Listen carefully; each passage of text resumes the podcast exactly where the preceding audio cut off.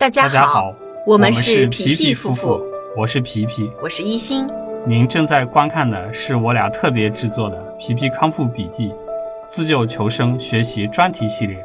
旨在为您踏上康复之路时指条直路。各位朋友，大家好！这一期我们来给大家分享的是放化疗常见的一些不良反应以及处理方式。本章节的笔记内容呢，依然是来自于《胃癌外科学》，由詹文华主编。那今天这个板块呢，就两个内容，一个是化疗的这个不良反应，一个是我们的放疗的不良反应。首先，我们一起来看一看胃癌的化学治疗。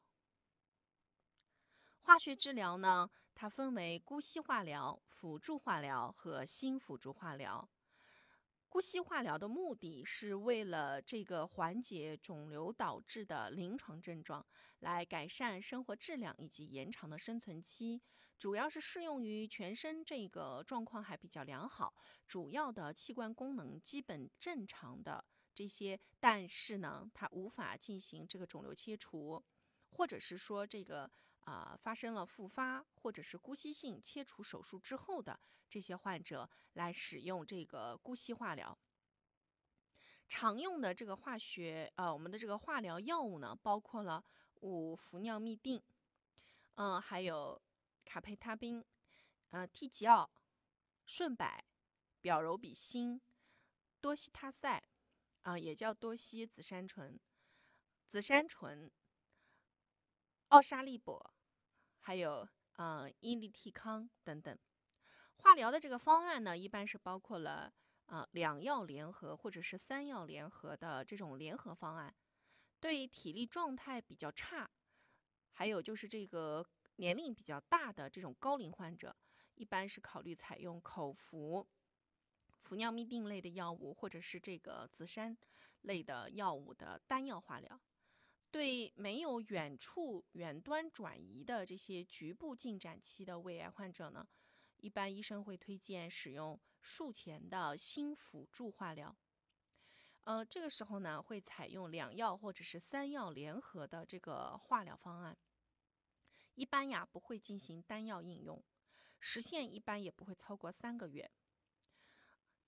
嗯、那么通常医生呢也会来及时的去来评估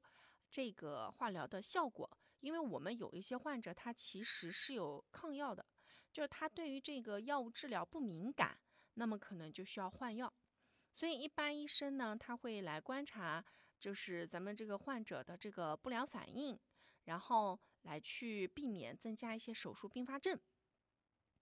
呃，手术之后的这个辅助化疗一般是在啊术后的三到四周开始。那像我们家皮皮呢，就是手术结束之后的这个第二十二天开始，然后做的化第一期化疗。联合化疗推荐使用的这个氟尿嘧啶类的药物，联合铂就是这个百类的这个呃铂类的这个药物的两药联合方案，会在两六个月之内完成。单药化疗一般不会超过一年。嗯，像我们家化疗的时候使用的这个方案呢，就是这个紫杉醇和铂类。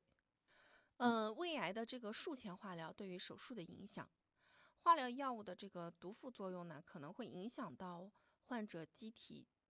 呃前的这个调节到最佳状态的准备，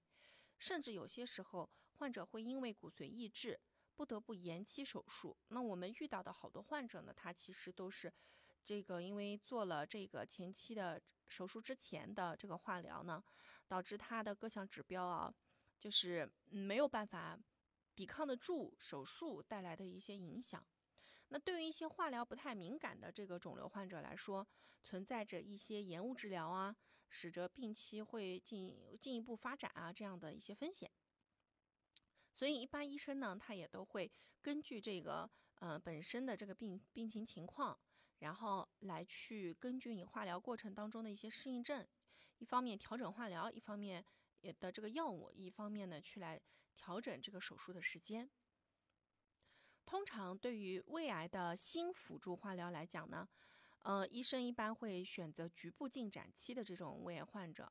适应的比较适应的是哪一些呢？就适合来去做这种这种这个新辅助化疗的是呢，就是可以切除的 T 三到 T 四期，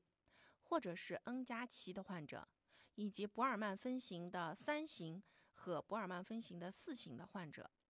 还有不可切除的进展期胃癌腹腔内转移以及部分的腹膜转移的患者，啊，就不能够切的。这些都比较严重的进展期患，局部进展期的这些患者适合去做胃癌的新辅助化疗。嗯，那一般呃理论上呢，医生也会把这个嗯 T 三到 T 四 M 零七或者是有淋巴结转移的胃癌患者啊，也纳入到这个呃新辅助化疗的范围之内。目前呢，为什么是说一定要有特定性的这种情况才能去做胃癌？就是这个手术之前的新辅助化疗呢，还有就是不能够进行手术的这些患者，为什么呢？是因为经过这个研究发现啊，经过了新辅助化疗的患者，的确特别容易出现胃壁组织易碎、容易碎，还有明显的水肿的现象，这些都会导致手术的过程当中更加容易引起出血和组织的撕裂，进而可能就会为手术出现。出术后出血和吻合漏，或者是消化道漏等这样子的一些风险性的呃并发症出现。我们上一小节就是给大家讲的是这个手术之后的并发症啊。那么因此新辅助化疗之后再进行胃癌手术，这个就对于医生的这个医术啊要求非常高啦。这个医生的这个操作的精细程度啊和他的经验要求非常高。像这个，如果是说咱们现在这个情况被医生判定了，说一定要去介入到新辅助新辅助化疗，就手术之前做化疗，或者是说这种有这个新辅助化疗的这个情况要介入的话，并且而且要做手术的话呢，一定要找好的医院的好的医生来去做，否则的话呢，特别容易出现这个手术之后的一些并发症，比如说这个吻合口漏啊、出血呀、消化道漏啊，这就麻烦了。胃癌的新辅助化疗之后的最佳手术时间呢？目前是没有统一意见的，还是根据这个患者自己本身的情况，医生来去判定。通常一般胃癌性辅助化疗之后休息三到四周才可以进行手术，咱们切莫着急。就是有些患者我也看到他们很着急，急急吼吼才两周时间就要去做手术，但其实这个是不太适合的啊，还是要听医生的这个劝导，人家是有治疗规范在那里的。咱们可千万不要那个，因为对，毕竟对于这个事情，咱们的了解也都是来自于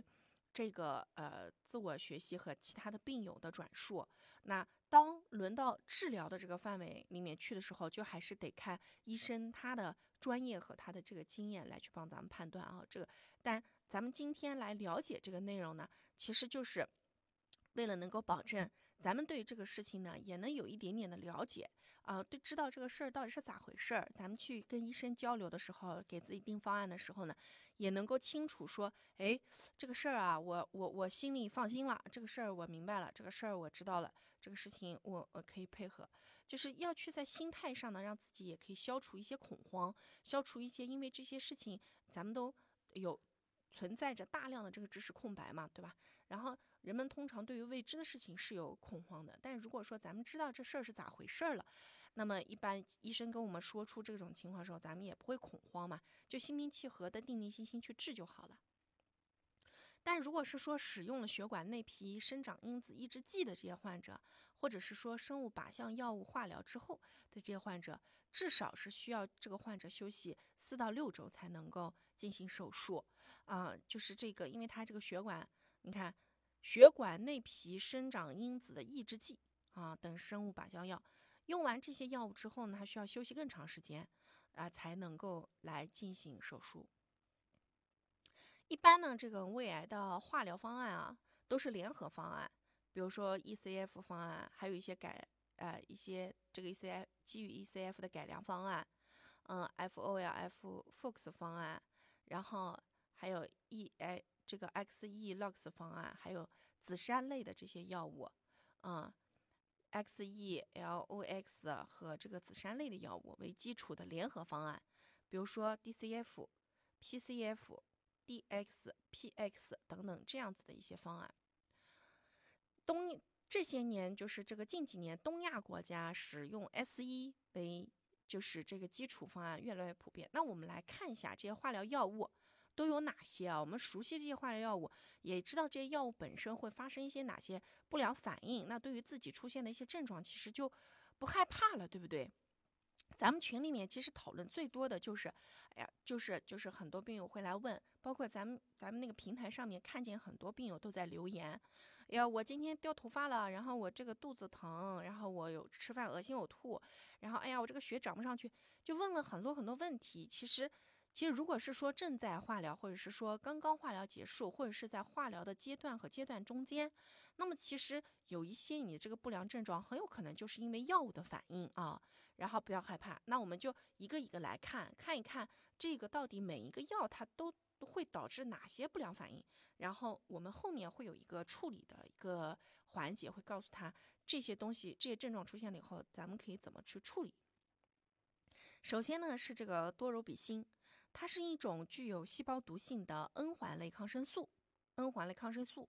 啊，也就意味着说这个抗生素咱们吃下去了以后，其实对于这个菌群的杀灭也是有。有那个了啊，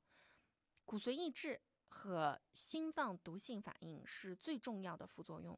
脱发也是常见的副作用，发生率大概在百分之五十呃八十五，男性还会有不长胡子，嗯，然后还有停药之后会恢复正常这样子的一些症状，口腔炎通常会发生在这个药注射了以后的第五到十天之后出现口腔炎。会在舌头两侧以及舌头的下黏膜区域出现口腔炎，连续三天给多柔比辛这个药呢，会导致程度加剧，甚至更加严重的口腔炎。哎，这个呢，我就在，呃，这个我们继续往后看啊。消化道症状，比如说恶心、呕吐、腹泻也会发生。呃，血栓性的静脉炎，静脉注射部位，比如说有刺痛感或者是灼烧感。一般会提示有轻度的药液渗出，那这个时候呢就要立即停止。为什么？因为这个药啊，它如果是是说这个漏出来了，就会引起广泛的组织坏死，所以要及时的来更换注射通道，重新来找到一个合适的啊不会漏液的这样子的一个注射通道。所以你会发现它会怎么？男性不长胡子，对吧？停药了以后还可以继续长。嗯，然后会有骨髓抑制和心脏毒性毒性反应。我们后面会看看骨髓抑制和心脏毒性反应到底它是表示了什么。我们在后面有一个小节就专门介绍这个。第二个呢是叫表柔比辛，刚才是叫多柔比辛。表柔比辛是一种新的 N 环类抗生素，毒副作用也是骨髓抑制和心脏毒性。它可以，它会导致逆性脱发，就是这个头发还能长出来啊。胡须生长受到抑制，一般呢，治疗开始之后的第五到十天会出现黏膜炎，啊，一般是口腔炎呀，也是舌头两侧会糜烂，以及舌下腺，啊，舌头下方的这个腺体会发炎，胃肠功能紊乱呀，恶心、呕吐、腹泻和高热，偶尔呢还会发生寒战或者是荨麻疹，用药之后的一到两天会出现尿液染红，哦，尿液染红，你看到这个表尔比辛会比较特殊的是。偶尔会发生寒战、荨麻疹，用药之后一到两天会有尿液染红。那跟刚才这个多肉比心一样的是什么呢？会恶心、呕吐、腹泻、高热和骨髓抑制以及心性心脏毒性，还有这个口腔炎。就这个多柔比心和表尔比心，它们出现的这个症状、不良症状、反应啊，不良反应其实是差不多的，只不过不同的是，这个表尔比辛还会导致寒战或荨麻疹。还有尿液染红啊，一到两天之后尿液会染红。第三，紫杉醇这个药呢，它是一种细胞细胞毒性的抗癌药物，而前面这个呢，多柔比星和表柔比星是抗生素 N 环类的抗生素，而这个紫杉醇呢，它是一种细胞毒性的抗癌药物，是新型的抗微管剂。不良反应主要是骨髓抑制，中性粒细胞减少。会和它使用的剂量有关系啊，这个剂量越大，中性粒细胞减少的越多。通常呢，短时间内就能恢复，就是你停药了以后啊，短时间内就能恢复。在第一个治疗期间，疗程期间严重的中性粒细胞减少会发生有在百分之五十二的患者当中，在整个治疗期间，严重的中性粒细胞减少，啊，常见于百分之六十七的这个患者当中。推荐剂量严重的中性粒细胞减少者发生在百分之四十七的这个患者当中。血小板减少，呃，与这个白细胞减少相比较呢，减少发生率低，而且不是很明显。所以你会发现，其实这个紫杉醇它主要导致的就是这个白细胞减少，然后这个血小板减少的程度呢，就没有白细胞减少的程度那么高，并且还会有发热，常见的是发热并发感染，还有出血。百分之九十的患者会贫血。而且发生率和严重性是随着剂量增多而增加的，为什么呢？因为骨髓抑制嘛。严重贫血的患者占到全部患者的百分之十六，偶尔会发现这个严重的过敏反应，表现为呼吸困难、低血压、血管神经性水肿、全身性的这个荨麻疹、胸痛。另外呢，还会见有些患者会有潮红、皮疹这样子的一些症状。这个药还会导致心率过缓和心电图异常，经常会见到周围神经的病变，主要表现为肢体末端的这个轻度麻木，还有少数患者他会有严重的神经症状，严重的这个症状的严重性会随着剂量的增大而加剧。在中断本药治疗的几个月内，啊，症状常常会获得改善或者是完全消失。除了周围神经病病变以外，啊，周围神经病变啊以外，还可能会发生癫痫大大发作、关节痛、肌肉痛、肝功能异常。其他的副作用是呕吐啊、啊恶心啊、腹泻啊、黏膜炎这些。那像我们当时我们家皮皮他的这个呢，就是症状呢，就是他那个末末梢神经麻木，手上手和脚趾末梢神经麻木。还有就是这个关节痛、肌肉痛，嗯，肝功能异常，这个是它主要的一些症状啊。贫血、贫血，还有就是白细胞减少，嗯，呼吸呼吸困难倒是没有，呃，也没有出现过这个胸痛和全身性的这个荨麻疹，这些都没有。那不同的这个患者用了这个紫杉醇之后，他的这个症状反应啊，都会不太一样。吃对餐，养好胃。皮皮夫妇祝大家跑赢五年生存期，跑赢赢一辈辈子。